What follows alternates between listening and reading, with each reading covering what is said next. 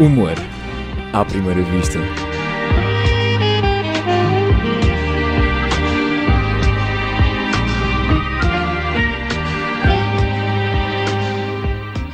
Olá, bem-vindo ao nono episódio do Humor à Primeira Vista.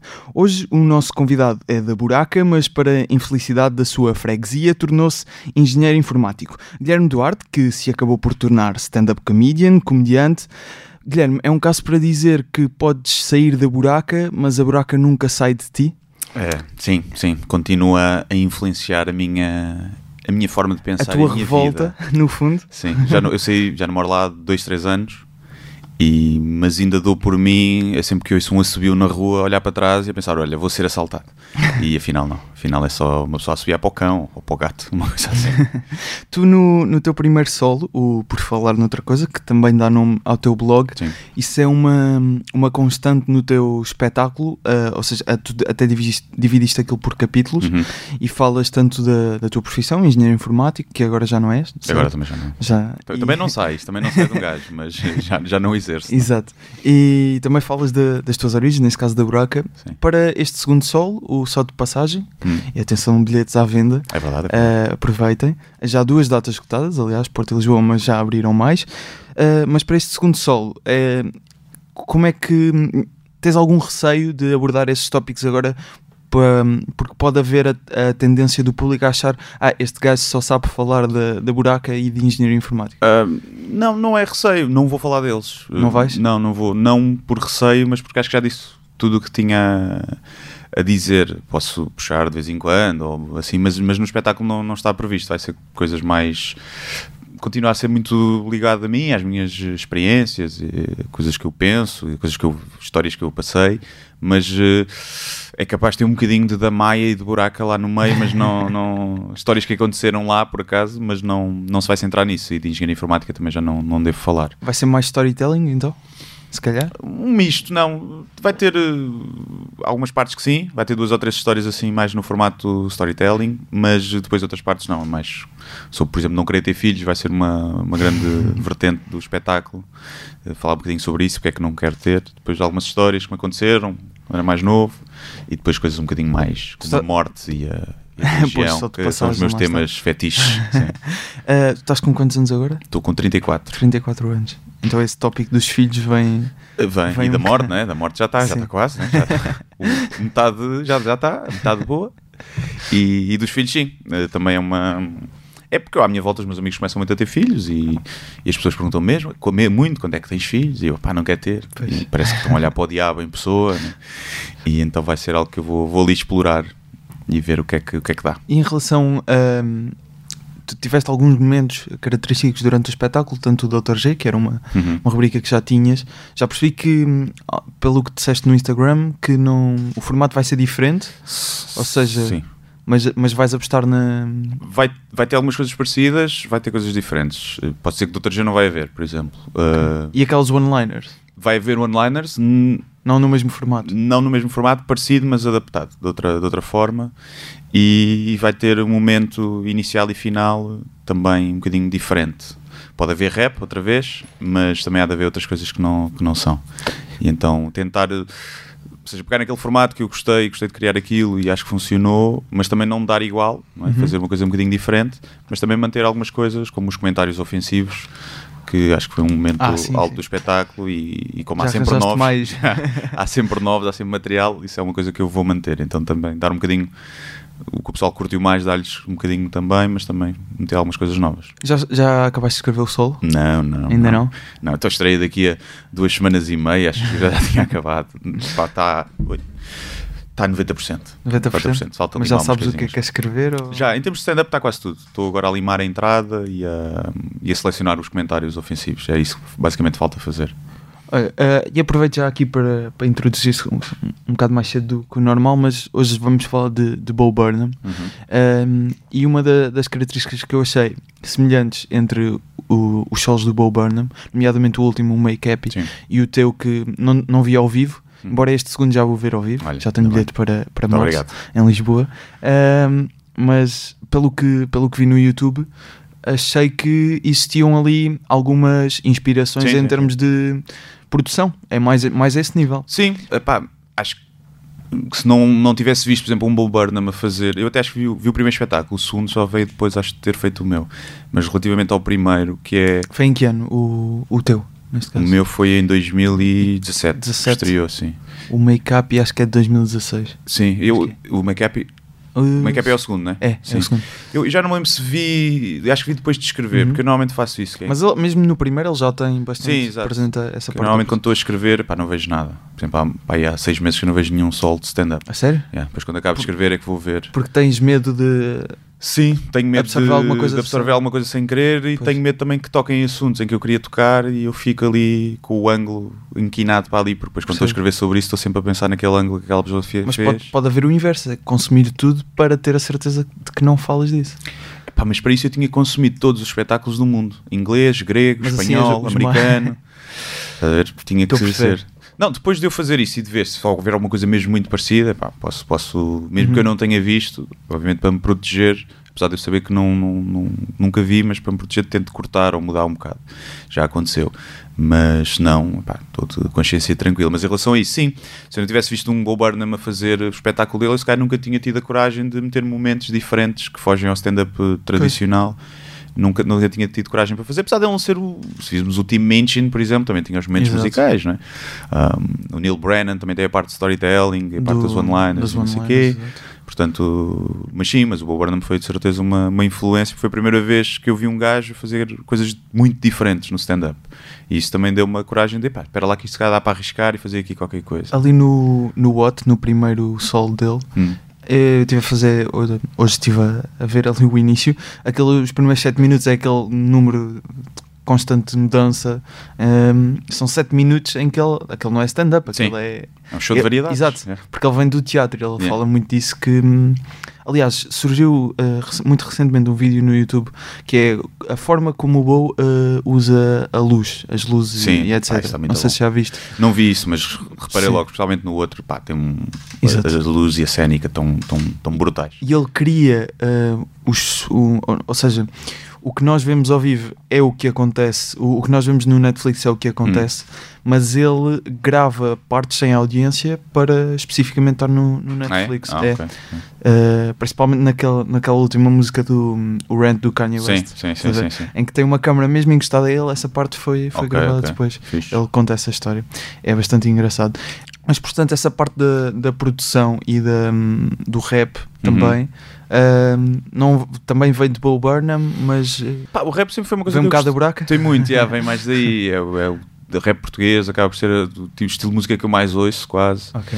E eu já tinha escrito aquele rap final, o que é rap mesmo. Rap, vamos chamar-lhe rap, ofendendo os rappers todos, mas vamos chamar-lhe rap. Pá, tinha escrito aquilo antes de ser, de ter o blog do humor. Portanto, aquilo é uma coisa. Já? Até se nota que a letra está um bocadinho desatualizada porque aquilo é mesmo na altura da Troika. Eu até tive que mudar e falar do, do Costa e do, do Coelho, não era, na altura era o Sócrates e, e, e Passos, acho eu. E portanto é pá, A história repete-se, 2011. Yeah. E então era uma coisa que eu já pá, queria fazer e, pá, e veio mais por aí, sim, ver mais, mas aí não tanto Bombardam, se calhar mais um Team Minchin, tem mais os momentos mais musicais e ok, olha, dá para fazer isto e misturar isto com stand-up, apesar das músicas dele terem piada e aquele meu rap não ter, não ter piada, não, nem é suposto ter. Pá, e depois vêm várias influências, por exemplo, o início, o, que ele, o poema que eu faço no início, o Spoken Word, Ah, sim, sim. se calhar até mais inspirado no Carlin, no Modern Man do Carlin, Uhum. que, que foi o gajo que mostrou também, olha, é possível abrir um espetáculo de comédia sem, com, com um poema, estás a ver? De, apesar de ser diferente, mas é sobre as redes sociais, não havia redes sociais que é nessa altura. E, hum, portanto, é assim uma mescla de, de influências dos Sim. gajos que eu vou gostando mais e que vamos que nos vão inspirando a fazer, fazer coisas diferentes, mais por aí, pois é sempre ter cuidado de ver pá, se isto é inspiração ou se está demasiado colado e, e tentar ter esse distanciamento para perceber isso e, mas com, o tempo cada vez também vais descobrindo mais a tua voz e, e vais passando a ser tu mais a tua própria influência né, Claro. do que os outros E tu não tocas no, no instrumento, nada? Não... Jeito Nada, por isso é que eu fiz o rap. se eu soubesse tocar piano ou, ou guitarra, uma coisa assim, se calhar tinha feito uma- um momento musical diferente. Como não sei, pá, compro um beat e meto umas rimas bacocas lá por cima. Onde é que tá, né? arranjaste o beat? Ah, pá, comprei num, uma Online. base de dados de, de bits, tipo, é, 20 paus, uma coisa assim. Muito bem. O teu primeiro, o teu primeiro espetáculo teve a produção da, da Meio Termo. Sim, Este agora, o Só de Passagem, já é a H2N, sim, que, que organiza da- o da Famous Fest. sim. Um grant. já, ti- já tinhas ido, ido, penso. já, não já, tinha dois anos, acho. E agora também o Jimmy Carr vem cá com, Sim. com a curadoria deles. Hum, esta parceria, como é que surgiu com, com a H2N? Pá, foi, foi, foi natural, não, não houve assim. Pá, o primeiro solo correu bem, com, com o meio termo, não tenho nada a apontar, não, Uhum. não houve uma, uma cisão tipo De sair, é litigiosa, nada disso. Foi, eu achava que estava no momento de eu experimentar outro formato, pá, porque isto é, é muito difícil de seres, teres tipo agenciamento ou uma produtora ah, quando estás tipo a meio caminho. Estás a ver? Porque quando, quando estás mesmo a começar, apostam em ti e não estão à espera de retorno ainda, é uma aposta a longo prazo. Quando estás muito grande, já dás dinheiro para toda a gente e para sustentar uma estrutura. Uhum. E quando estás a meio, é muito difícil. É difícil dar dinheiro para sustentar uma estrutura e a estrutura também pode não, não lhe compensa apostar tanto em ti porque aposto que tem outras coisas para fazer e não é? Porque não tens uma exclusividade. Cá é difícil aqui um comediante ter um agente sem ter vários, porque há poucos agentes que, vamos ver que o, comediante dá 10% ao agente, há poucos comediantes em Portugal que os 10% dão para uma pessoa, um agente viver bem e tirar. Claro. Para um agente tirar mil euros por mês, o comediante tem que fazer 10 mil.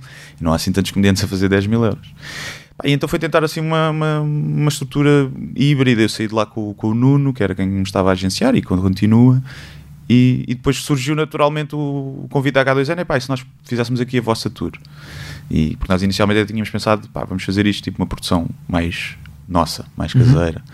E pá, surgiu. E como é uma. Pá, já tem provas dadas no mercado, e especialmente em termos de promoção e de posicionamento, de gestão de carreira, são muito bons. eh, decidimos experimentar e ver o que é que dá.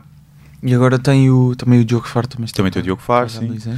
Não sei se está mais algum comediante. Uh, hum, Acho não, não. acho que não, acho que não. Um, Eles já fizeram coisas com o César Mourão, Sim, com o Salvador Martinha, com o Salvador, com- sim. e a ideia é ter uh, ah, experimentar um modelo. Eu continuo independente, eu e o Nuno, e eles são a nossa produtora, o nosso bra- braço armado, especialmente para a tour.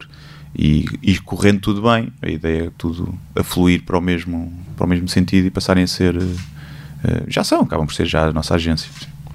Uh, sobre esta, esta tour, uh, esta nova tour, a, a estreia do teu sol será 2 de março no Teatro Estado da Bandeira no Porto, não é? Uhum. Que já, já- este é o que já está escutado. Já está escutado, sim. Mas entretanto já, já há outras datas. Uh, neste caso é 16 16. de março, exatamente. Depois vens a Lisboa, dia 18, que já está escutado, mas voltas em abril. Uhum. Passas por Guimarães, Funchal e um, muito, muito- muitas outras, Rio Maior, Coimbra, estou aqui a ver.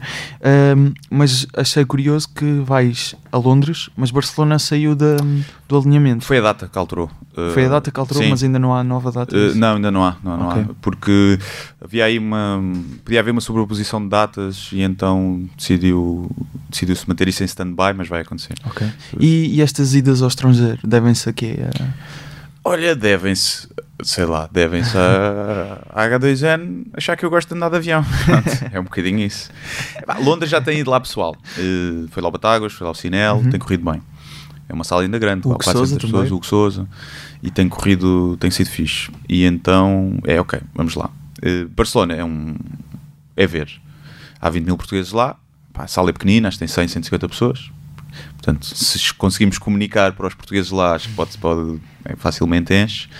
E é, epá, é show off, é para dizer que fui lá, basicamente. É, é isso. Para dizer que és internacional. É, é para dizer isso. Não, não vai dar dinheiro, vai dar. eh, epá, sei lá. É, Viaja-se, né? Pronto, aquilo, se pagar as despesas já está bom. Vais de carro para Barcelona? Pois, eu devo ir. Vais? Não estou a convencer para não ir, mas eu acho que vou de carro para Barcelona. Para quem, para quem não sabe, o Guilherme não tem medo de andar. É medo, é É medo, mesmo. é, É, não é? mesmo cagaço. Medo de andar de aviões. Podem ver isso no, no Conta-me Co- Conta-me Tudo, Sim. assim é que é. Ah, as sessões de storytelling que passam no. Não sei se ainda passam no canal Q, mas penso que sim. E vejam lá a história porque vale muito a pena. Ah, envolve. hum, que é que envolve, Guilherme? Envolve um gajo que me tentou sodomizar, drogando-me a bebida. É assim, mas não consegui, eu sou rijo. E, e envolve uma, uma ida para, para o hostel também com, com uma senhora de leste, Sim, digamos assim. sim, Ahm, que devia ter uma. devia ser trabalhadora da economia paralela. Aproveitem para ver, está, está no YouTube. Ahm, dentro de, destas novas coisas que, que estão a surgir para ti, Hum. apareceu também o Maxim Comedy Club, Sim, que o es- o espaço de comédia é de 15 em 15 dias, me para já engano, sim, para já é? sim. 15 em 15 dias. E falavas há pouco que hum, o futuro ou a ideia é deixar de, de ter cartaz. Há pouco em off. eh, Sim, a esclarecer. ideia, a ideia é essa. Acho que Sim. é o.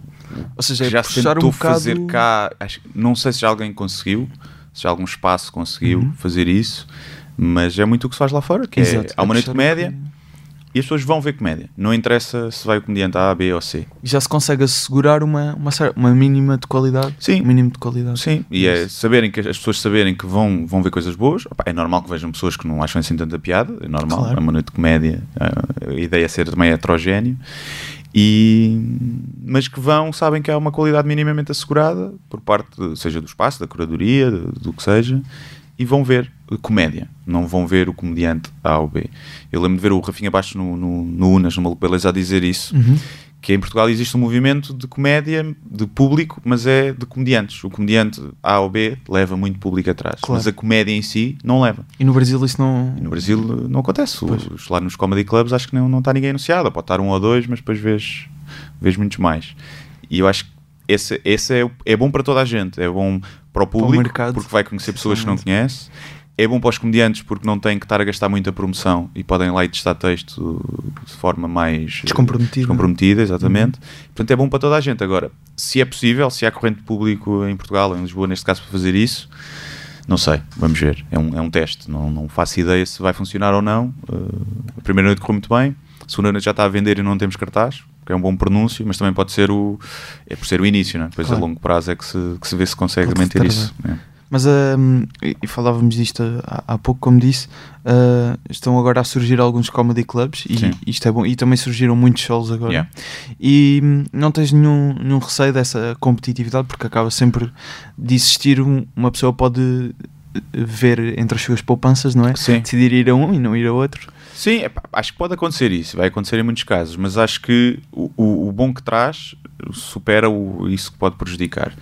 Hum, eu acho que muito, vai, muito, vai acontecer muito mais pessoas que nunca foram ver muita comédia ao vivo e vão ver um espetáculo ou dois, epá, isto é giro, deixa ver o que é que há mais, e vão ver um comediante até que não conhecem muito bem.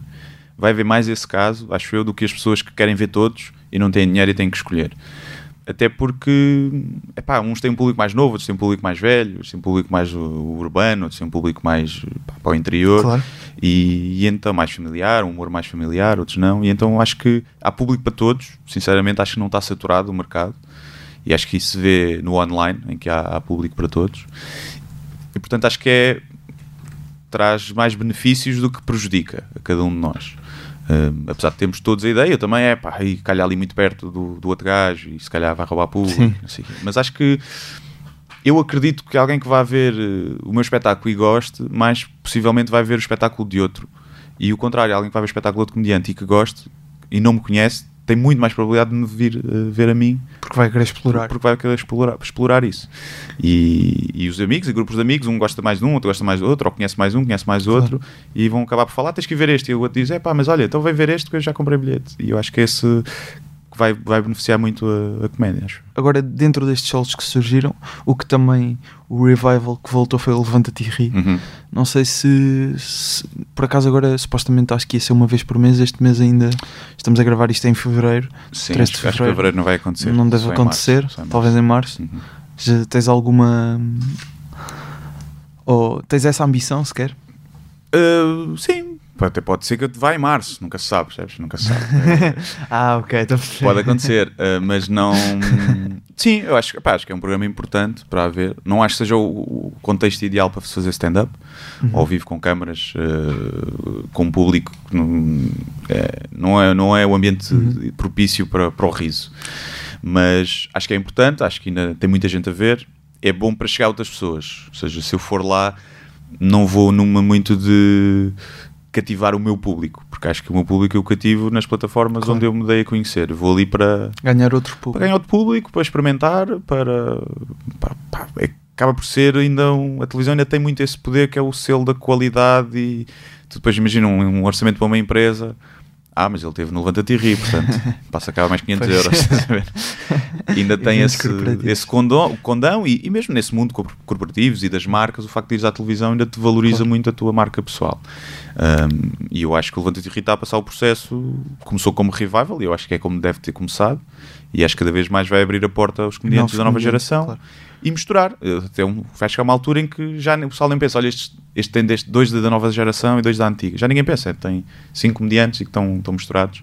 E, e acho que sim, acho que, acho que há público para isso, há espaço para isso. Agora, é, é um risco, porque se te corre mal ali também pode prejudicar muito, não é? Mas pá, também quem não arrisca né, não, não está na profissão, na profissão certa. Então, mas vamos, vamos expor aqui que, que realmente vais em vamos março. expor, por vamos expor, vamos Sim. expor. Até porque não tenho a certeza. Sim, sim. vamos expor eh, que vais a Levanta-te Rio em março. Neste caso, eh, nunca na vida ias levar material novo, certo? Não, não. Não. Gostava muito, mas se me apanhasse num timing em que eu não estou com o solo, eu até levava. Até acho que tinha, tinha Escrevias alguma coisa por tomates para fazer isso, sim. Eh, agora, o meu texto novo, melhor, tá- vai para o sol e portanto não o posso queimar ali. Claro. Um, e portanto vai ser o meu texto antigo e lá está, vai ser nessa perspectiva. Quem me conhece e for ver, provavelmente já viu no solo anterior, um, mas não, não é para esses, e o público acho que percebe isso, não é para esses que eu estou ali a fazer, porque esses já me viram. Então eu estou a fazer ali para outro público que não viu. Mas queria juntar algumas coisinhas novas, mas não sei, depende do tempo que seja para fazer, de- depende muito do outro cartaz também que seja, para teres mais ou menos uma noção do público que pode estar lá. Uhum. E então não sei, se eu for, não sei ainda o que é que vou fazer, por exemplo. Será uma coisa que tenho que adaptar, eh, vendo as variáveis todas, o local onde é, também não sei. Isso às vezes também influencia. Como disse no, mais no início do episódio, hoje falamos de Bo Burnham, um, um comediante americano, jovem, apenas 28 anos, um, e que ultimamente não se tem dedicado muito à comédia, infelizmente. Uh, ele lançou dois só, uh, aliás, uh, se contarmos o Words, Words, Words 2010, que foi, penso que foi só um álbum uh, Uhum. áudio na altura, não tenho certeza. Um, mas existem, eh, como aqui já falámos, o, Bo faz muita comédia musical, não Uhum. só, mas também. Ehm, e lançou, portanto, esse, esse álbum tem muitas músicas disponibilizadas no, no canal do YouTube. Aliás, ele começou como youtuber, Sim, sim. com 16 anos, Yeah. para enviar. eh, ehm, ele diz na altura que queria enviar o vídeo ao irmão, Uhum. pôs no YouTube e de repente, é, no fundo, foi a primeira YouTube star de comédia, digamos. Sim, acho Foi, que teve tipo acho que 5 sim. milhões de views Pois. Numa, E- numa das primeiras músicas. e Exato. E, e ele acaba por, eh, por nos últimos solos, e tu dizias isto eh, em off, eh, que parecia ali um declínio mental, e ele refere mesmo isso na Sim. última música, parecia que ele se ia matar. Sim, eu, eu, eu, Sentes isso? eu, eu senti aquilo como um. Nunca se sabe, porque o gajo é muito bom nisso, a fingir Pois. coisas, não é? Ele vem do teatro. Yeah. aliás. E, mas aquele final e de, de viver, quando ele fala, viver a vida como audiência. Pois bem, para contextualizar, estava o Guilherme Duarte a dizer algo muito pertinente sobre o facto de achar que o Bo Burnham se ia matar e a gravação foi à vida. Aproveita este mini break para te pedir para seguires o Humor à Primeira Vista, podcast, tanto no Facebook como no Instagram. Peço imensa desculpa por esta falha técnica e agora sim continuem com Guilherme Duarte a falar sobre Bo Burnham. Cá, há, há muitos, mas lá há muito essa muita depressão entre comediantes e muito, muito suicídio e overdose. E então pode ser, porque o nível de fama é estra- estratosfericamente maior e, e passares o dia, dias e noites inteiros em comedy clubs é diferente do que cá, que, que não tens, não estás nesse, nessa vida mais boémia, né? que, que é mais propensa às vezes à depressão. E, e então eu achei isso e acho que foi por isso que ele se afastou e começou a fazer outras coisas. Mas eu acredito que ele vai voltar. Ou não, ou não. Se ele com o cinema correr bem, há de voltar eventualmente, acho eu. Mas se calhar daqui a 5 anos faz um solo outra vez e depois está 5 E depois anos ou 10 é o chapéu. Está Yeah. tá uns anos sem fazer. Pois. Isto que o, que o Guilherme estava a dizer, ele, ele lançou um filme, o Eighth Grade, Uhum. que não teve nomeações para Oscars, mas teve para, para outros prémios, Yeah. Uh, principalmente a rapariga Elsie Fisher. Vão ver, é um filme muito fixe. Viste o, Vi, o vi, vi, vi. O que é que achaste? Eu ia com a expectativa muito alta, porque era o Bob Burnham e porque já tinha ouvido críticas que era wow. Uau, yeah, exato. Epá, não achei assim tão wow. A ver? Uh, acho que está tá profundo, está bem real, isso é giro. Sim.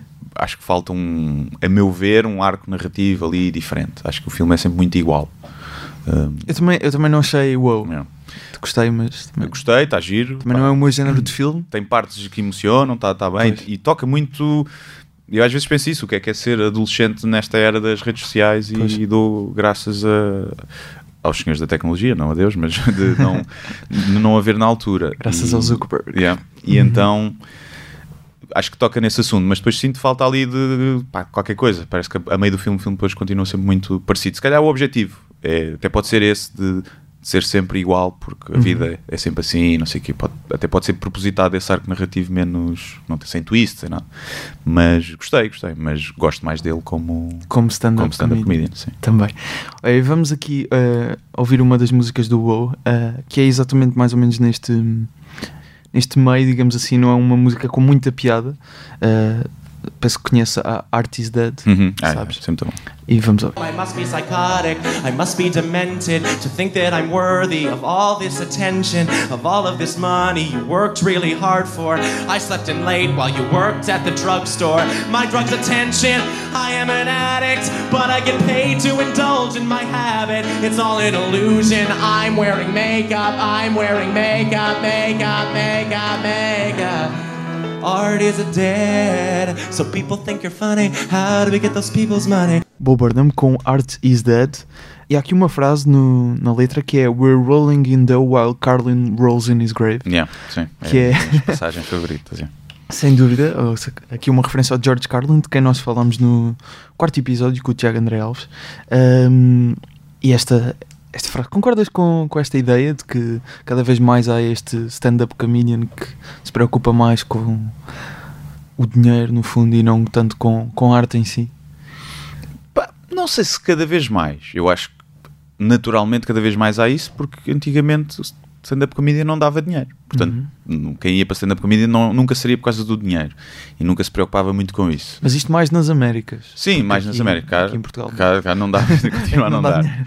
E, mas acho que sim, acho que o fenómeno das redes sociais e da, do- da sociedade um bocadinho mais fast food faz com que o pessoal se preocupe, mas eu não acho que isso seja mau, atenção, eu acho que também sou muito contra aqueles que dizem ah, eu só faço o que eu quero porque sou um artista e depois eh, tens tipo 10 seguidores e o público é que não percebe. Pá, não, és uma merda. Se não tens público, também és uma merda. Não, nem quem tem muito público é mau, porque é comercial, mas também quem tem pouco público também não é alternativo e bom sempre. E então acho que tem que haver um, um misto. Acho que se queres ser comediante, principalmente cá, lá, nos Estados Unidos é diferente. Tu podes ser, fazer a vida só do stand-up e ganhar muito bem. Cá em Portugal é muito difícil e então acabas por ter que fazer coisas que não é o que te inspiram mais artisticamente, seja publicidade, seja eventos empresariais, seja o que for.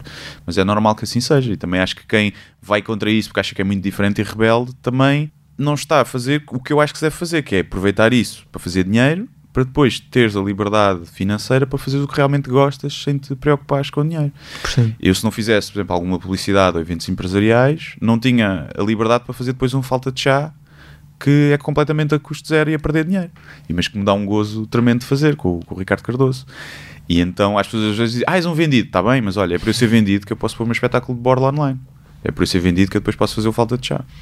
E portanto, o que é que queres? Queres pagar tu pelo conteúdo? Pá, dás-me um euro por mês e está-se bem, pá. Se os 300 mil têm like na página do Facebook me dessem um euro por mês, epá, eu não precisava de fazer mais, eu ganhava ali 4 milhões por ano, estava todo con- contente. E portanto acho, que- acho que há pessoas que querem só, tipo, acho que há sempre um misto de, de ego e de agradar ao. Ou seja, estás, és humorista porque sobe o ego e é bom para ti e porque gostas de fazer rir o público e estão interligados. Depois há de haver mais gente que está mais pelo ego, outros que estão mais por fazer rir. E, mas acho, acho normal. Não, acho que quem está nisto só para ser famoso acaba por não ter público, acho eu. Acho eu. Uhum.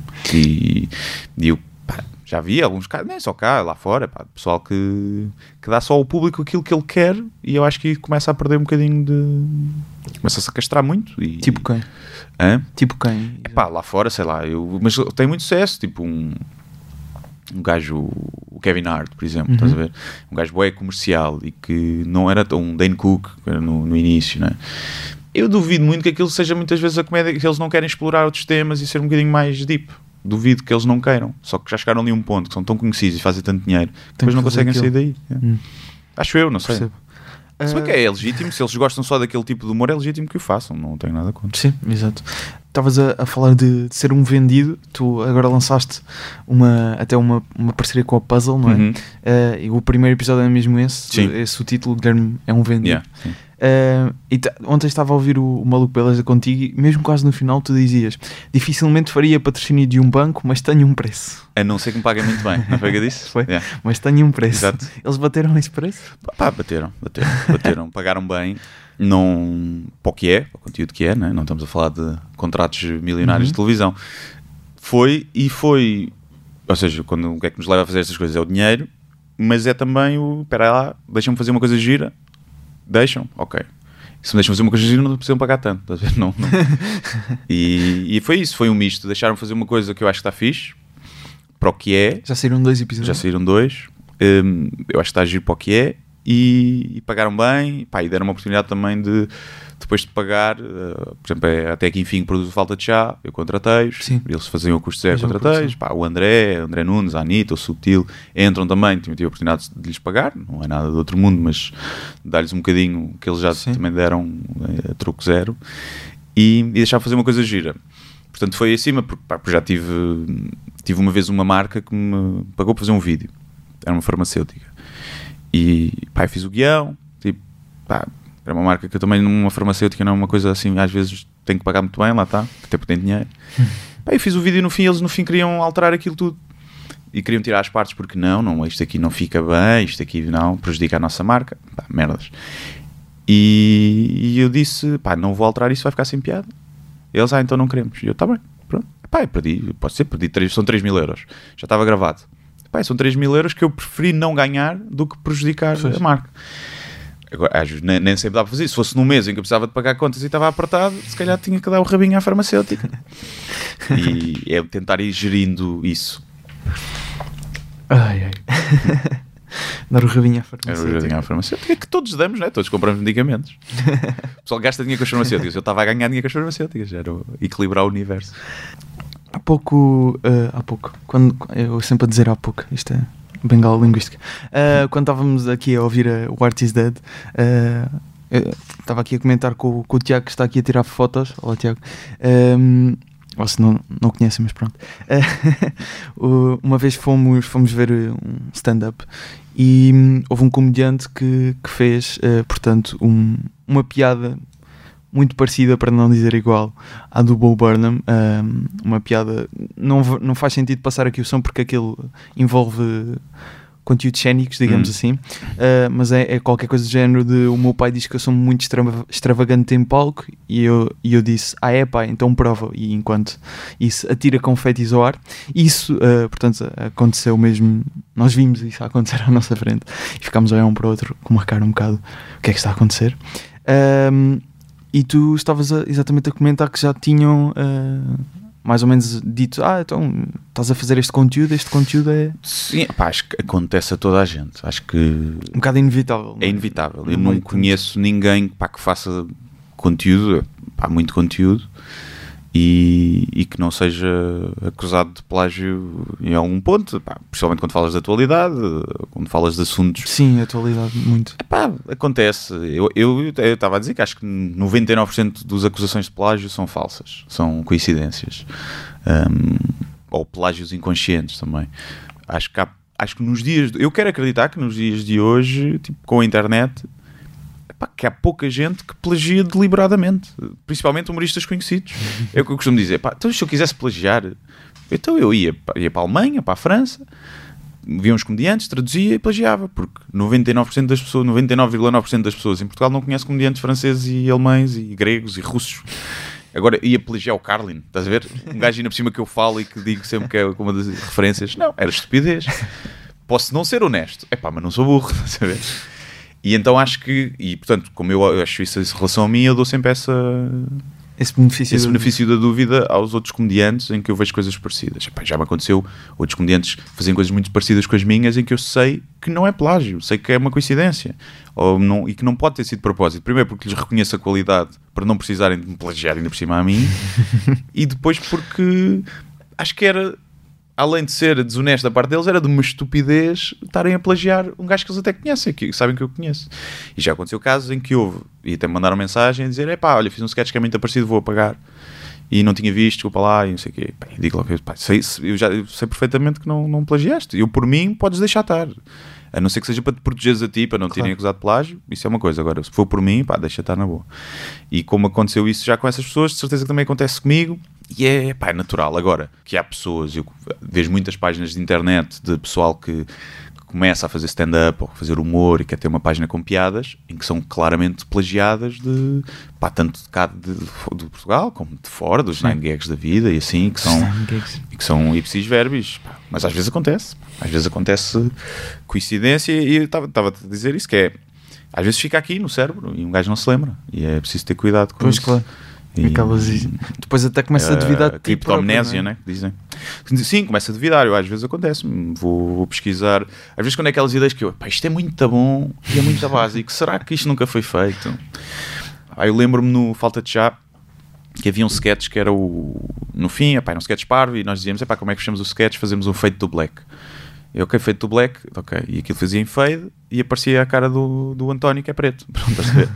E era o fade to black. Epá, e eu lembrei-me aquilo, lembrámos daquilo, pá, rimos bué. E eu, epá, isto é tão simples, será que não foi feito já em inglês? Tipo um, um Mel Brooks, uns Monty Python, qualquer coisa assim. Pá, e pesquisei, bué, bué, bué, bué, e não encontrei nada. E pronto, como não encontrei, pus, mas eh, pusemos, mas eh, fiquei muito naquela do, epá, isto se calhar já viste em qualquer sítio, porque é tão simples Pois. posso ter visto. E, pá, mas se calhar já alguém no mundo inteiro fez isso, não é? Não é uma coisa muito impossível de, de acontecer. Ainda por cima, em inglês e português funciona igual. É porque às vezes há coisas que tu sabes que só pode ser em português, então pesquisas, porque em inglês não, Pois, a tradução não, não se aplica. Neste caso, isso pode-se aplicar em provavelmente qualquer língua, né? E é, é mais complicado. Olha, quem faz muito isso de, de pesquisar eh, todas as ideias assim que tem é o Ricardo Araújo Pereira. Ouvi dizer, sim. Eh, ele diz que pesquisa sempre incessantemente cada das ideias que tem Sim. para ver se, se alguém já fez. Sim. Também, também tens esse, esse hábito. Depende dos temas, sim. Depende dos temas. Foram temas que eu sei que já. Imagina. Aqueles temas mais básicos, que é tipo as 10 tipos de pessoas, não sei onde. tá? Que eu já sei que pessoas fizeram, de certeza. E então eu vou pesquisar para ver se o que eu tenho a dizer acrescenta alguma coisa. E se vir que não, que, que é banal e já muita gente fez, não, não faço. Aí- mas normalmente vou ver. Agora, pá, quando são histórias minhas, não, não pesquiso, né? Quando são outros temas, eu, eu não tenho muito de pesquisar. Eu acho que isso pesquisar é um bocadinho para. Percebo e faz sentido, mas por outro lado, onde é que tu paras de pesquisar? Pesquisas só em português e ninguém fez está-se bem? Pesquisas em português e inglês e ninguém fez está-se bem? Então os, os, os russos, os gregos? Sim. se tu queres fazer uma coisa que nunca ninguém fez, então tens que pesquisar em todas as línguas do mundo para teres mesmo a certeza. Claro. Portanto, quando pesquisas só em português ou em inglês, também acaba por. Pá, Estás a limitar. Estás-te mais a proteger a ti Sim. De uma acusação de plágio do público do que propriamente a ter uma preocupação legítima em fazer algo que nunca foi feito. É isso que eu acho. E acho que é inteligente isso, proteger-os de, de cair em lugares comuns que o público possa ficar com uma noção errada a ti ou de plagiar. Acho que isso é importante. Mas eu vejo mais por aí. Quando eu pesquiso é mais por aí para me proteger do que propriamente para vou fazer aqui uma coisa que nunca foi feita no mundo. Epá, então tenho que pesquisar nas línguas todas, porque senão não, não serve nada, né? pesquisar só em português ou inglês. Já tiveste alguma ideia que, que tenhas tido e depois eh, apagaste por eh, ou encontrares ou por perceberes que era muito parecida a alguma que te lembres? Sim, sim, sim, sim, já, já, já.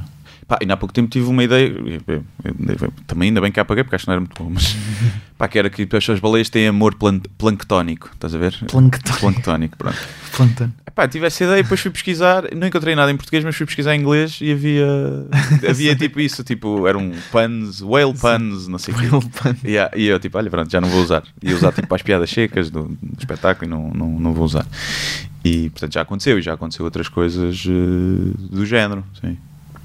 Muito bem. Principalmente Ah, quando é sketch, eu faço mais isso quando é os sketches. Até porque sou eu e o Ricardo a ter ideias e quando são dois pode aumentas o perigo não é? de, de algum trazer Sim, alguma sim, ideia sim. porque já viu de fora. E então pesquiso mais aí em textos e pá, não, não tanto. Não tanto. Falava do, do Ricardo Aruz Pereira há pouco. Não sei se já ouviste algum episódio deste podcast, mas nós temos aqui uma rubrica em Hum. que o convidado conta sempre a história como conheceu o Ricardo Aruz Pereira. Ah, Não é? sei se já, já tiveste a oportunidade de o conhecer. Ah pá, já, já, por acaso já. Uh, mas foi Estar só... engraçado ou não? Por acaso é engraçado, é engraçado. Lá está. Lá está. Há aqui um efeito qualquer. Sim. As histórias são sempre. foi. Estava aí para o podcast do Com o Humor Não Se Brinca, do Uhum. Alvin e do Nelson, e aquilo foi eh, algures ao pé do Parque Eduardo VII, lá no café. Pá, eu estava aí para lá, cheguei, sabia que era ali naquele café, estava a olhar para a vo- à volta e não via ninguém. E vejo um, um senhor lá ao longe a fazer-me adeus e a chamar-me. E eu ao longe, não é bastante, eu, aquele é o Ricardo Aruz Pereira, a fazer adeus, merda é esta. Não, não pode ser. Olha, ele continua, deve ser para outra pessoa. Depois é que eu vi, depois vi que estava o Nelson e o Alvin ao lado e ele estava a fazer a entrevista. Pronto.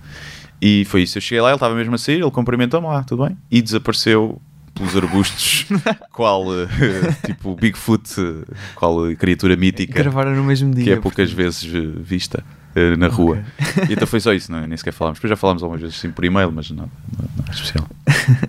Pronto, mais uma história engraçada. é. Um, tu, antes disto tudo de stand-up comedy, que foi o. o- Tivemos a falar mais disso. Começaste com o blog, portanto, Uhum. por falar noutra coisa. E antes disso, até, uh, engenharia informática. É verdade. E eu já te disse isto há bocado, em off, mais uma vez eu a dizer isto há bocado. Tens que um, um, um um podcast da- só em off. Exato. Uh, O que é que eu estava a dizer? Ah, exato. Eu também já andei em engenharia informática, portanto, mas uh, digamos que tive um bocado de inteligência de, Sim, de sair. conseguiste sair a tempo. Concordas que foi inteligência?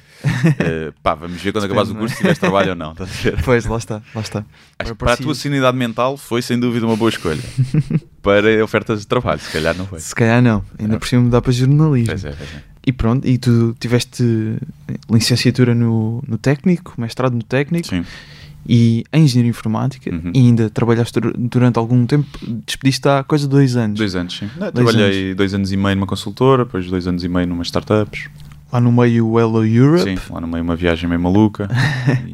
E- hum, se, se fosse se fosse se tivesses a minha idade, digamos assim, tivesse entrado para, para o ensino superior, teria escolhido outra vez engenharia informática? Ou... Epá, sabendo que sei hoje não, não é? Quando sabes um bocadinho, Pois. já não, já não escolhes. Mas mesmo na altura parece que, que já não Sim, era bem a tua. Eu, no, eu no, no dia de escolher, eu tive para pôr Engenharia Biomédica, que era um curso relativamente novo, acho que tinha um ano, e eu sabia que juntava ali biologias e medicinas, que eu também sempre gostei muito, e tive, vai não vai. Mas depois pensei, pá, isto é um curso novo, e pode ser, pode ser uma estupidez. E ainda bem que não o fiz, porque na verdade o pessoal de Biomédica está nas consultoras também. também não há trabalho Está propriamente na área cá. neste momento. Eh, portanto, ainda bem que o fiz, porque acho que esse, esse percurso me fez chegar aqui e neste momento faço o que gosto, mas provavelmente teria ido para medicina ou teria ido para cinema. Estás a ver? Tinha sido assim, uma coisa totalmente diferente. Se eu fosse por aquilo que Medicina, gostava. Sim, a medicina, Claro. pá, nunca achei que tivesse vocação. Não gosto muito de lidar com pessoas, né? mas ser cirurgião, isso deve ser giro. E hum, abrir pessoas e tal. Abrir sei pessoas é giro, claro.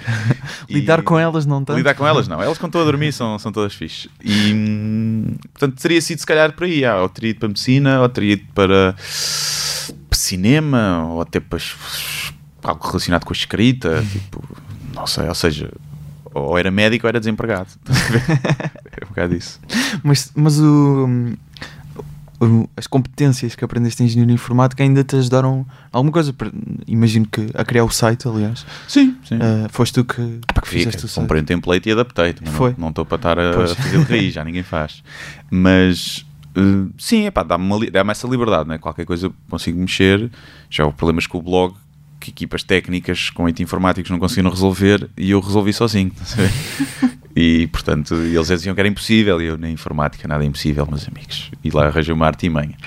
E deu-me, apesar de a engenharia matar a criatividade, mata o teu lado criativo, não é bem assim, ou seja, mata em termos de ensino, porque não te, não te Uhum. ensina muito a puxar pela cabeça, mas o, o processo de seres engenheiro e de programares, resolveres enigmas a toda hora, já, faz puxar muito pela criatividade. e Eu acho que isso pode ajudar também muito no processo criativo do, do humor, claro. parecendo que não, dá-te um pensamento abstrato que te pode ajudar.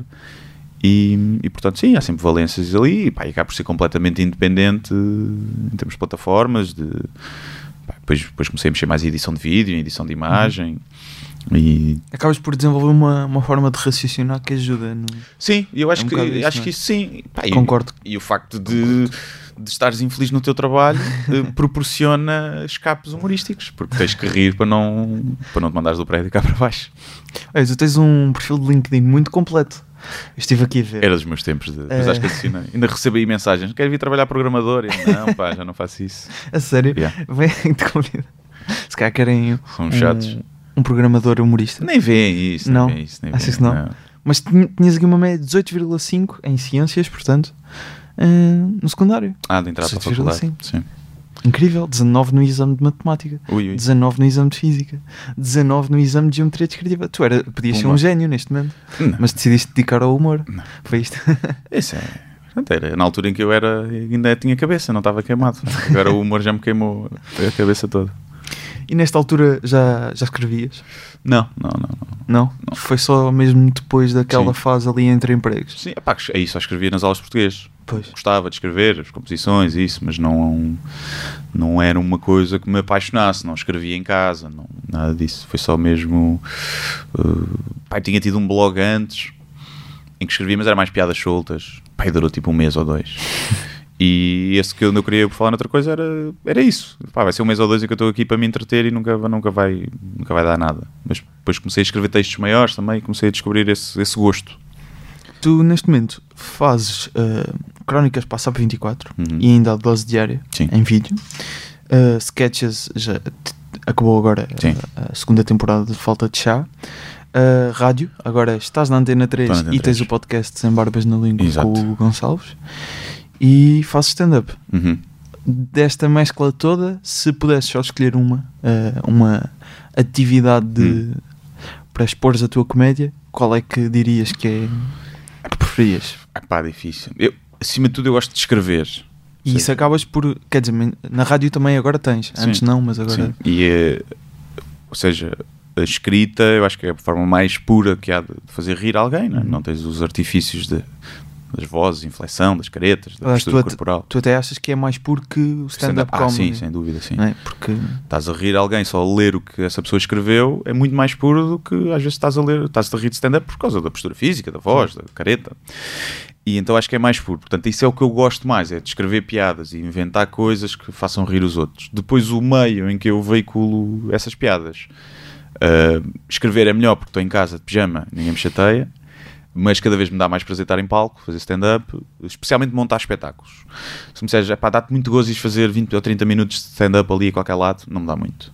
Mas montar um espetáculo de início ao fim, com esses momentos diferentes, isso, isso dá muito gozo fazer. ou seja, o testar material não.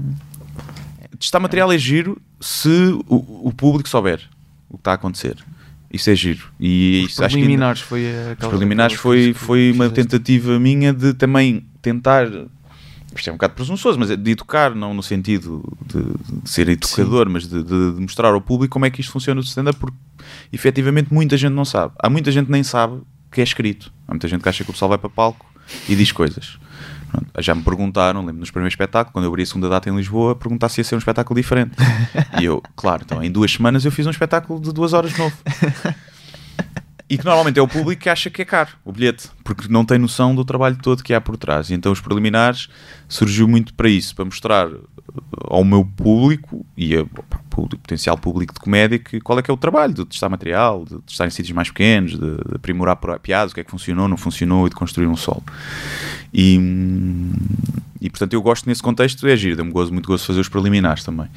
Mas o público tem que saber um bocadinho disso, porque não há nada pior do que tu estás a testar material novo e o público não estar saber que há esse processo. Exato. Aliás, tu no- na descrição do teu, do, seu, do teu solo, por falar noutra coisa, tu depois dizes bilhetes para o novo espetáculo em 2019 e abres parênteses e dizes contexto 100% Claro. diferente deste. Yeah. Atenção. Tens que, tens que referir isso. Senão-. É, porque há, há muita Acho que cada vez mais as pessoas percebem, mas ainda há muita gente que não e a culpa não é delas, é porque não há uma cultura de stand-up em Portugal eh, ainda. E então acho que isso é importante. E esse é um dos grandes problemas que este podcast quer resolver. É, Olha, sim, é, parece muito bem e ajuda sempre. pá.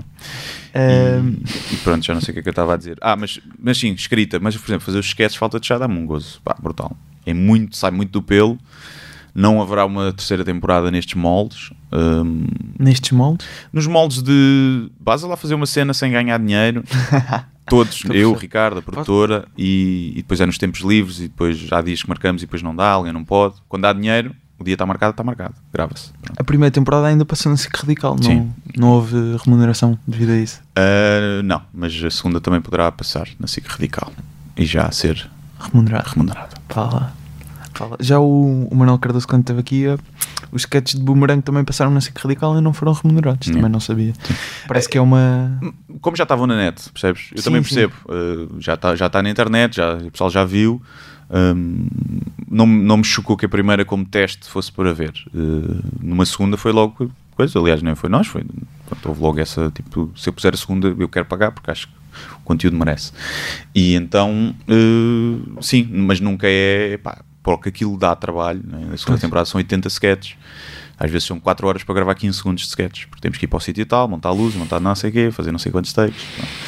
E, mas dá muito gozo e, pá, e orgulho-me imenso do resultado final. E é algo que queremos fazer, se calhar noutros moldes, vamos ver. E pode, pode mudar o formato mesmo, mesmo que não seja uma questão de dinheiro, mudar o formato, ser uma coisa mais semanal, ou ser uma coisa com público ao vivo. Uhum.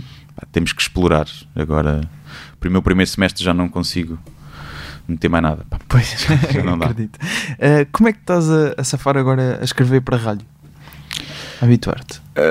O escrever não me custa, mas o debitar, ainda estou a encontrar a minha voz. Ainda não sinto que. O pessoal gostou, o feedback foi positivo, tanto da rádio como do público mandou mensagem. Houve alguns que disseram para estar a falar rápido demais, nota-se que estás um bocado nervoso, principalmente quem me conhece melhor. Hum, ainda encontrar ali um bocadinho o, o registro, depois também vai viver da, da, da química do Tiago Ribeiro, que é quem está lá na rádio, Uhum. pá, da interação que eu começo a ter mais com ele, isso vai Claro. com o tempo, com, com confiança. E eu também quero mudar, não quero ser só crónica, tipo, Chegar tudo ensaio. Sim. Também misturar um bocadinho com sketches, às vezes até levar pessoal de fora para fazer o contraponto do sketch, acho que pode ser giro. Portanto, misturar aí vai ser um espaço para, hum, pá, para fazer, para, para experimentar, lá está. experimentar. É um formato novo que eu não faço ideia se, se vai resultar e se vou ter algum jeito para fazer aquilo, não sei. Pá, vamos ver. Vamos ver. E ainda tens o Sem Barbas na Língua com o Hugo Gonçalves. Eh, Mas isso é um podcast mais, mais conversa, mais. Sim, eh, é- Não tem texto Sim, propriamente. eu- ele prepara-se minimamente, porque é um profissional. eh, Eu chego lá e nem vi o mail que ele mandou com os temas. não, com as cenas que ele queria falar. Às vezes vou para lá, às vezes não, vou sempre para lá. Às vezes vou com um tema na cabeça para falar, mas preparo-me zero. Vocês têm- gravam na Rádio Zero, não é? Do, Sim, do técnico, Do, é. técnico. Sim. Lá está. É. Voltar a casa. É, é sempre um suplício ir lá, mas olha, traz-me mais recordações. Eu acho que já referi aqui isto, agora não, não, não me recordo, mas o, o Bo também teve a sua origem em engenharia. Hum, não sabia, não sabia. Exato, e, e por essa altura experimentou o teatro, acho que ele gostava muito de física, algo desse género. Hum. Um, e estavas a falar um, exatamente da- das tuas crónicas na.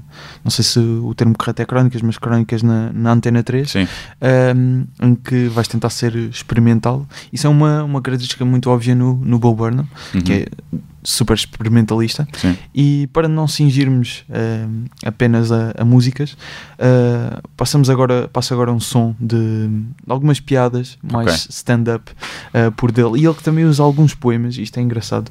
E ele depois também acabou por lançar um livro de poemas, uh, o Egghead, não sei se. se Ouvi sabias. falar, mas não, não- nunca vi, sim. Uh, também só, só vi na internet, uh, pronto. Obrigado. Mas então vamos ouvir algumas piadas de Burnham. When did my mother first describe gay sex to me? Good question. I was eight years old. I was eight years old. She brought me into the dining room. She sat right across the table from me. She said, Do you know how your father and I love each other? I said, Of course. You and dad love each other more than two people in the world could possibly love each other. She said, Well, two men can love each other in the exact same way that your father and I love each other. She said, What happens when two men love each other like that? what they do is they, uh, they take off all their clothes, um, they get into bed, and they shit on the Bible! Bo Burnham, ele acaba por eh, fasear ehm, tantas músicas, conciliar as músicas com Sim. assim, momentos mais de- destes, de poesia também. Tem um poema muito fixe que é o I Fuck Slut, Yeah, sim. muito bom. Yeah. E depois ali no final fica deep também, ele tem muito essa, Yeah. essa coisa. Ehm, o que é que eu tenho mais para para te perguntar? O que é que, o que, é que achaste de, hum, nomeadamente de, deste recentemente, o Ricardo Cardoso fez stand-up, é Hum. teu amigo. Sim. O que é que, que, é que achaste? Foi uma merda, eh, foi só, uma para, só merda. para dizer que foi no, no Maxime, No. Maxime. já tínhamos falado no início. Foi uma merda. Ricardo Cardoso é uma merda, não sabe. Uh, epá, teve muito bem. Teve muito Mas, bem. mas foi a primeira vez que ele fez? Não, não, foi para aí a décima quinta, acho que ele disse isso, décima quinta, coisa assim. E ele agora vai começar a. Sim, eu acho que é, eu estou sempre a dar na cabeça, porque acho, que foi, acho que foi talvez a noite que lhe correu melhor. Nunca, por acaso nunca vi correr mal, houve uma ou duas noites mais fracas, desde que eu atuei com ele, ah, mas normal, só está a experimentar. Ele fez algumas datas preliminares, havia sítios mais complicados. Ah, mas desta vez acho que foi a vez que ele correu mal, estava mais descontraído. Acho que o grande problema dele é os nervos. E ele, fica- meus também, mas ah, Pois, tu, tu diri- dizias ah, aqui há uma entrevista, acho que no I, que hum, ainda tinhas uh, ah, receio. estou borrado, estou borrado. E ainda, ainda ficas? Sim, sim, sim, sempre. Tenho com arritmias, fico, passo mal. E, mas ele teve bem, pá, teve bem. Eu acho que é, eu estou-lhe sempre a dar na cabeça, é para fazer. Faz mais, faz mais, faz mais. no sítio que seja, faz. Porque isto só vai lá com o treino e pá, e estou incentivo, porque além de ser meu amigo, ah, acho que ele tem, tem jeito para aquilo. Acho que o stand-up pode ser uma, uma, cena, uma cena para ele. Hum, tem uma postura totalmente é um- mais mais clean, um bocadinho, mas eh, tipo, ou seja, relativamente ao, que- ao que eu faço, mas eh, tem umas abordagens e as premissas que ele agarra acho que são giras. E tem, tem muita história de vida, ele, que eu acho que pode pegar e fazer stand-up muito bom sobre aquilo quando ele tiver mais coragem O que para, ele faz mais é o. expor isso. Pelo menos no, no canal dele do YouTube é os Vox Pop. Sim, certo? sim, sim. Já se nota ali que. Sim, nota-se. tem- Pá, e o Vox Pop é um bocadinho o patinho feio da comédia. Sim. O Vox Pop e, e o apanhado. é difícil. Eu acho que ele faz aquilo bem. Eh, Eu não sou fã de Vox Pop quando é pá, fazer perguntas a velhos que eles não percebem o que é. Profundamente também depois leva muita edição. Sim, acho que é, é fácil fazeres Sim. um Vox Pop em que vais falar com um velho e perguntas-lhe o que é que ele acha da, da Web Summit. Pá, ele não sabe o que é, vai dar piada, vai ter piada, mas é fácil. Ou seja, Vox Pop é muito difícil fazer em que a piada está do lado do humorista. É muito gratuito, não É, a piada está do lado do gajo Pois. que não sabe do labrigo. Agora, há pessoal que faz isso muito bem. O Bondage fazia isso. Pá, não sei Ok. se conhe- Bondage, não conheces? Não. Ah, não és, és mais novito. pá.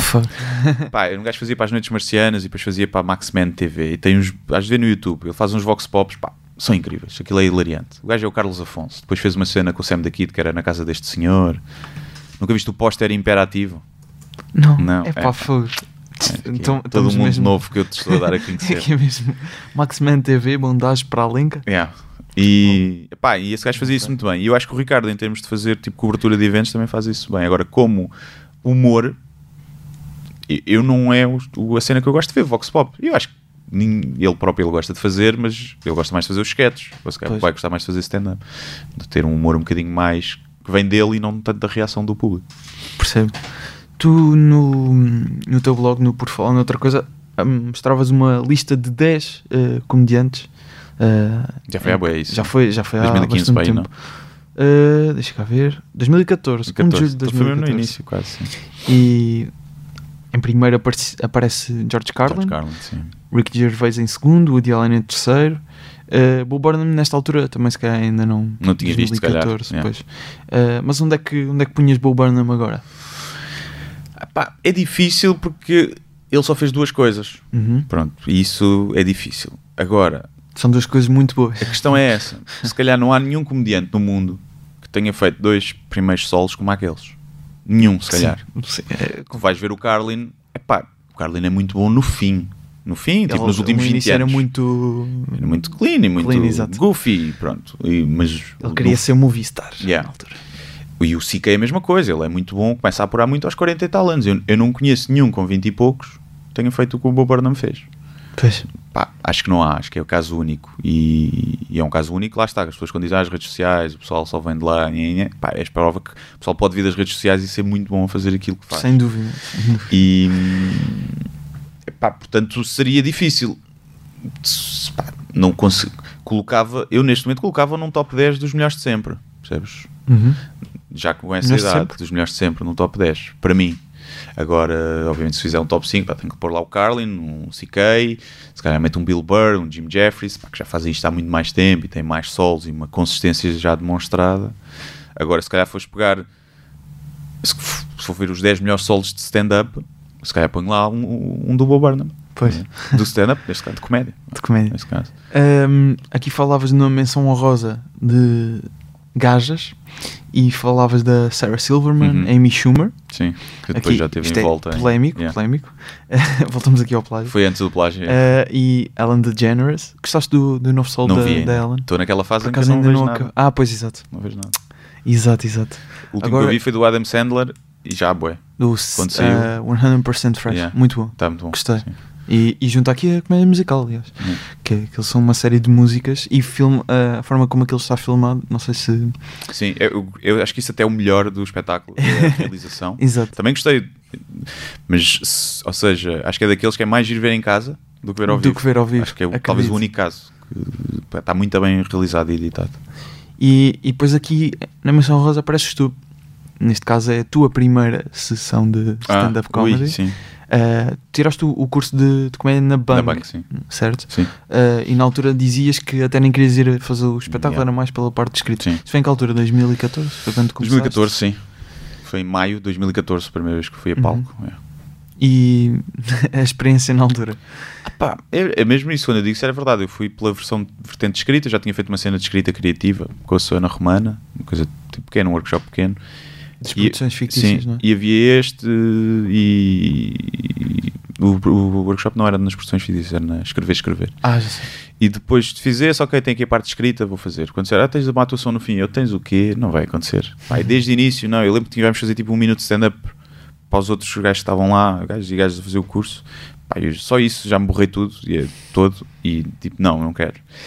Pá, só foram, foram me convencer, não é? Toda a gente ia, o gajo também não quer ser o Coninhas do grupo, não é? Toda a gente ia fazer, tipo, começa, começa a ter mais confiança no texto que vais fazer. Claro.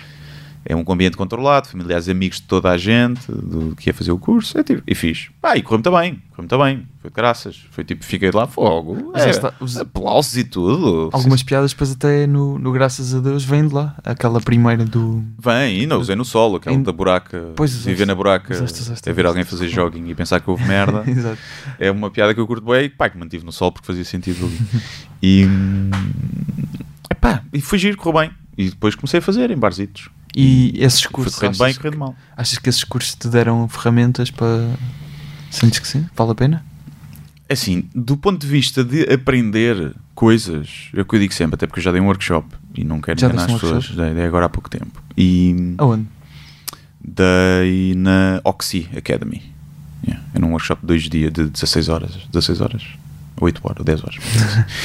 e, epá, e o que eu digo sempre, se vocês vêm para aqui para saber o que é uma regra dos três, de escrita, ou uma cereja em cima do Pois. bolo, ou isso, pá, não, acho que não vale a pena. Podem ver na net, comprem um livro. Exato. Eu acho que aqui vem.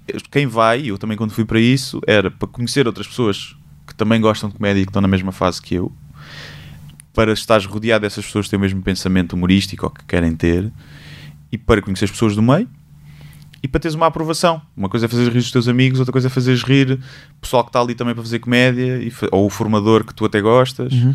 E eu acho que isso, sim, eu saí de lá, eu lembro que o Paulo Oliveira da Bang, pá, a meio do curso ligou-me e disse: pá, estive ali aqui a ler o teu blog, pá, muito fixe, pá, tem, je- tem jeito para isto, continua a escrever e, pá, e no fim gostava que ficasse aqui a fazer stand-up e não sei o quê. Pá, e ter essa aprovação de fixe. alguém que está no meio, que já passaram muitos comediantes pela frente, é fixe. E portanto acho que por aí sim, acho que, que vale a pena. E porque estou obrigado a fazer, eu, pelo menos nos workshops que eu fiz, eh, que eu, nos que eu dei, pá, é, 50% é prático. Fazer muitas piadas ali, com pressão, usar várias regras diferentes, com vários tipos de ferramentas e, e acho que isso te ajuda. Vais para casa, levas trabalho de casa, obriga-te a escrever e trazer. E portanto acho que esse- nesse sentido é importante. Não acho que alguém que não tem piada nenhuma não vai sair de lá a ter piada. Pois, Não vai. não dá para ensinar. Mas quem já tem algum timing cómico, algum pensamento diferente, humorístico, pode ter ali ferramentas que podem apurar isso. Olha, para terminar o, o episódio, nós temos uma, uma rubrica, mais uma, Hum, uh, que é um Fuck Mary Kill, só Ok. que é um Fuck Mary Kill diferente. ok. Sabes que eu tenho uma aplicação Tens uma aplicação? eh, foi criada por mim, agora já não estou lá. Há um, se fores à, à Store, tens um Tinder que é o Fuck Mary Kill, que é uma espécie de Tinder. Qual é a diferença? Aparecem três pessoas, em vez de aparecer uma, em vez de ser swipe left or right, aparecem três Escolhes um. pessoas que estão inscritas como tu no- na cena e tu escolhes qual é que Fuck Mary Kill. Depois se tiveres fuck com fuck, dá match, podes falar com a pessoa. Ou se tiveres kill com kill, também dá match, também se podem matar. Isso. E eu queria na altura que estava lá na, na cena de startup, isso ainda continua. Pá, quando eu saí de lá tínhamos pá, já 200 mil utilizadores. Isso é uma assim. aplicação portuguesa. Lá está, É, startups portuguesas aqui em força. Nem sei como é que está. Fuck Mary Kill. Chama-se mesmo Fuck Mary Kill. Chama-se Fuck Mary Kill na, na, na App Store Android, na, na do iTunes, nem sei se já está aprovada porque os gajos são mais. não deixavam. Muito bom. Eh, então, eh, aqui o nosso Fake Miracle é um, é um pouco diferente. Nós fazemos. eh, as três opções são: a, pr- a primeira é matar, essa mantém-se. Uhum. Depois a segunda é ajudar a escrever o próximo solo, mas nunca mais ver. Esse Ok. comediante. E a terceira é ver todos os dias alguma coisa desse comediante. Uhum. E nós usamos é os comediantes internacionais que já viste ao vivo. Neste caso, percebi que Zero. zero, não é? Zero, é. Mas esse número em princípio será um, não é? Jimmy Carr. Sim, sim. Contas, partida. contas que adicionaram à tua lista. Então eu tenho aqui uma proposta diferente Hum. para ti. Que é, eh, neste caso, o Ricardo Cardoso, Hum. eh, o primeiro. Eh, segundo, Diogo Faro, que também está Hum. na, na H2N. E agora tenho aqui. Eu, eu ia pôr o Hugo Gonçalves, embora ele não seja stand-up comigo. Sim, Mas da- a ideia, estás a perceber, dele ter um sol ok. deve ser interessante. Eu quero ver se eu convenço a fazer 5 minutos de stand-up. A sério? Yeah, yeah. Olha, então fica aqui o Hugo Gonçalves e Bo Burnham. Estes quatro.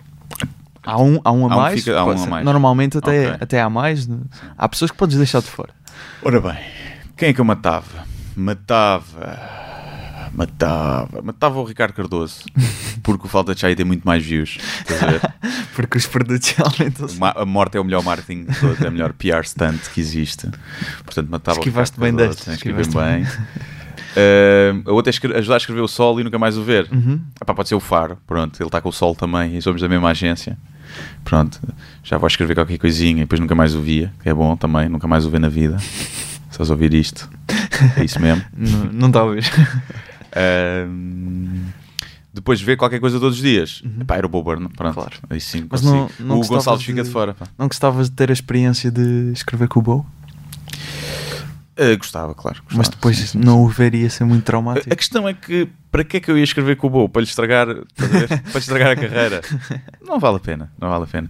Tu vê- vês aqueles gajos, há, há gajos em que tu até, por exemplo, gostava muito de escrever uma série ou um filme com o Ricky Gervais. Já, isso curtia bué. Agora, um stand-up do Bob Burnham, que é tão dele e tão próprio e tão genuíno, Uhum. é uma coisa que eu até prefiro ser sempre espectador do que, Do do que que ir tá lá lá. mexer, não é? Gostava de, fazer- de trabalhar com ele, se calhar, noutra coisa. Numa série, num filme, lá está. Ou num projeto diferente. No espetáculo dele como stand-up, prefiro continuar como espectador, porque é dos poucos comediantes que eu consigo ver e abstrair-me da parte técnica. Muitos comediantes eu estou a ver, olha, vem uma regra dos três agora. Olha, agora está para mim, se eu já sei para onde é que estou sempre a pensar o que é que eu faria, se eu Certo. faria aquilo, e estraga um bocadinho. É como o pessoal que estuda cinema, não é? depois está a ver os filmes e está. Ah, isto agora é um plano. Está a ver os planos já, e, e só quando o filme é muito bom é que se abstraem disso. E Claro. então o Bob Burnham é dos poucos que eu estou a ver, dos poucos, pá, uma série deles, não é? Não é o único, mas em que eu me abstraio de. Estou a ver como espectador e não como humorista. E é fixe. Isso é muito fixe, isso é muito fixe. Eu por acaso não tenho isso, portanto vejo todos da mesma forma. Ahm, para terminar, queria só deixar aqui um, um apontamento. Eu acho que já tinha dito isto quando falámos no Twitter. Ahm, tu, uma vez num, num live do Facebook, Hum. estavas a, a dar umas sugestões. Foi, Facebook, olha, na incrível. vida, acho que sim. E eu vi-o, tive, tive essa sorte. E, e tu referiste Bo Burnham e eu Hum. já tinha visto algumas coisas dele, mas eh, lembro-me que nessa altura depois fui procurar mais coisas, portanto acabaste por apresentar-me um bocado Bo Burnham Olha, e obrigado por isso. ainda bem, ainda bem. Obrigado. E, e, portanto faz todo o sentido este episódio também ser sobre o Bo Burnham. Foi Sim, aqui. era para ser sobre o Carlin, não é? Nisso, que é a minha maior referência, mas o O Tiago já tinha falado. filho do Tiago isso- anda a roubar. Isso por acaso é uma, uma questão que eu já tenho estado a pensar porque eh, acho, que não, acho que faz sentido repetir, porque acaba por eh, repetirmos comediantes sobre quem Sim. falamos, não é? Sim, sim. Portanto, num futuro, quando tiveres o teu terceiro sol, Yeah. apontamos e vens aqui falar de Carlin. É verdade. Sei, que- O Carlin é um, é um humorista fetiche para os humoristas portugueses, mas tens o, quem idolatra e quem não gosta nada, porque Uhum. acha que é preaching e, e não é E stand-up. não é stand-up. É. Ah. E o Bob Burnham também, eh, lembro-me que ele refere algumas vezes que ele teve algum, alguma dificuldade em começar a ir a comedy clubs no início para Sim, testar, Tudo. porque vinha da internet. Isto é como o fado, percebes? Pois. Os puristas do fado, depois aparecem uns ambujos, os fadistas típicos olham para o lado, "Hum", mas depois com o tempo, ah, não, não, o gajo afinal até é bom. Até ajuda Yeah. a renovar a ideia, não é? E acaba muito por ser isso o- a função, não é função, mas o- Não, a eu consequência gosto- do trabalho do sim, Go. Sim, sim. Pá, eu gosto muito de stand-up puro e duro, só aquilo. Gosto. Uhum. Um, para a ver, gosto de ver. A fazer, gosto de mostrar coisas, até porque é uma, é uma defesa, né? Porque é muito difícil teres o mesmo ritmo de stand-up de uma hora e meia. Difícil. Conseguires fazer momentos diferentes também te Isso- protege. E isso é fixe. E, mas como espectador gosto de ver, tanto gosto de ver um como gosto de ver o, por exemplo, o Adam Sandler, que é um gajo que eu até nem aprecio muito, mas gostei de ver o sol O dele. Sol, pois. Visto por acaso, isto já, já- o, o Sol já tem há algum tempo, portanto não estás nesta, Hum. nesta ah, pausa para Sim. não ver solos. O, o repertoire do James A. Caster, que está na Netflix, Não, não, não, sei. vi ainda. Ok, mas é também uma coisa muito, muito experimental, acaba por ser quase um bocado de teatro e também, É. também é uma coisa assim diferente. Aconselho uh, para ti e para os ouvintes. Tenho que ver, tenho que ver. Um, muito, muito obrigado, Guilherme. Nada, Uh, obrigado eu. E, e pronto, e, e é isto, não é? Acho que não tenho mais nada a dizer. Acaba com silêncio desconfortável. Exato, É? é, normalmente, normalmente é assim. obrigado, até um dia. Deus. We all want love. How many single ladies out there looking for love tonight? Yeah, woo that sadness out. Where that came from. Ladies, I know what you want. Want. Want. You want a guy that's sweet, a guy that's tough, a feminist who likes.